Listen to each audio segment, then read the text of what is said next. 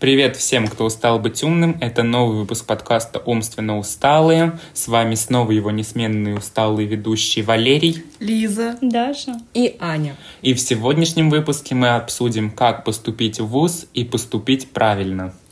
И первое, что мы обсудим, это как сделать выбор между вузом и колледжем. Следует, наверное, начать с того, а, чем отличается вуз от колледжа. Первую очередь в колледже вы получаете более прикладные навыки по специальности, на которой вы обучаетесь. В ВУЗе же знания даются более обширно, и прикладные дисциплины начинаются только со старших курсов. Также в колледже период обучения составляет меньшее количество лет по сравнению с вузом. И по окончании колледжа вы можете получить специальность быстрее и устроиться на работу, и впоследствии уже продолжать обучение в ВУЗе, если вам это необходимо. Теперь поговорим о том, как поступить в колледж и в ВУЗ. Для поступления в колледж вам необходимо окончить 9 классов. Это основное общее образование, сдать основные государственные экзамены по четырем предметам. Стоит обратить внимание на то, что некоторые колледжи запрашивают определенный перечень предметов по выбору. Так, например, для медицинского колледжа необходима будет биология и химия. Также в колледж можно поступить и после 11 класса, причем вы можете предоставить аттестат как за 9 класс, так и за 11, но есть важная особенность.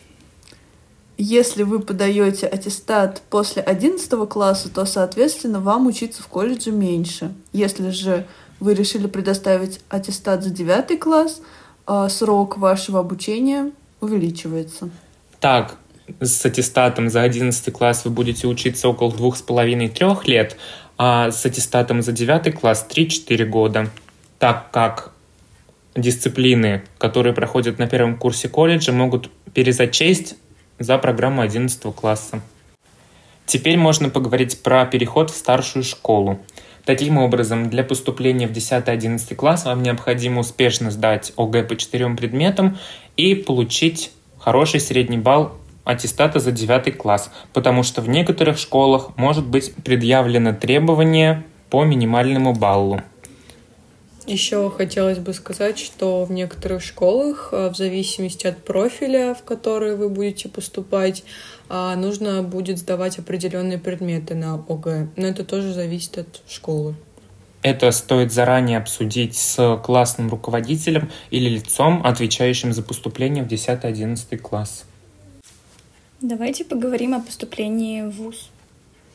А, все, наверное, знают о том, что есть разные способы поступления в ВУЗ. Сейчас мы их обсудим. А, и самый первый, самый, скажем так, проверенный и часто используемый — это поступление а, с помощью сдачи единого государственного экзамена.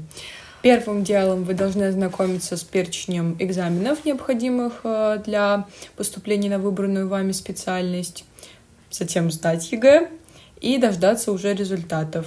И затем вам предстоит достаточно тяжелая, но интересная работа с документами. Вторым вариантом поступления в ВУЗ может стать поступление по результатам Олимпиад. Таких вариантов множество, стоит ознакомиться с перечнем принимаемых Олимпиад на сайте вашего вуза, выбрать нужную и участвовать в ней. Стоит отметить, что существует огромное число олимпиад и условий поступления по ним, и не всегда это является оптимальным вариантом по трудозатратам. Также в высшее учебное заведение можно поступить по внутренним испытаниям. Этот вариант преимущественно рассматривается выпускниками колледжей и иностранными студентами. В первую очередь вам нужно подать документы в ВУЗ, затем ВУЗ назначит даты проведения вступительных испытаний, вы сдаете экзамены и непосредственно по их результатам поступаете в ВУЗ. Следует уточнить, что если вы выбираете вариант поступления с помощью ЕГЭ, то некоторые вузы, в основном это для творческих специальностей, э, требуется еще и сдача вступительных экзаменов, которые э, вуз назначает э, сам. Сейчас, я думаю, нам стоит поговорить о порядке поступления в 2023 году. Стоит отметить, что в процедуру поступления были внесены некоторые изменения, и сейчас мы о них немножко расскажем. В первую очередь, К таким изменениям относится сокращение количества направлений подготовки, на которые сейчас ребята после получения результатов ЕГЭ могут подать свои заявления.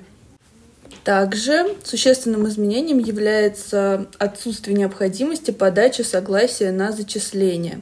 То есть, если вы решились поступать в определенный вуз, вы приходите туда, приносите оригинал своего аттестата, и это будет означать тот факт, что вы выбрали этот вуз для учебы в нем. В случае поступления после колледжа, например, таким документом выступит диплом о среднем профессиональном образовании. Далее абитуриенту необходимо отслеживать свою позицию в рейтинговых списках вуза на сайте. Для вашего удобства в описании к этому выпуску мы оставим ссылки на полезные ресурсы, которые могут помочь вам при поступлении. А если у вас остались вопросы к нам, обязательно пишите их в комментариях, и мы будем рады ответить на них в следующих выпусках. В сегодняшнем подкасте мы поговорили о порядке поступления в колледж и вуз. До встречи в цифровом пространстве.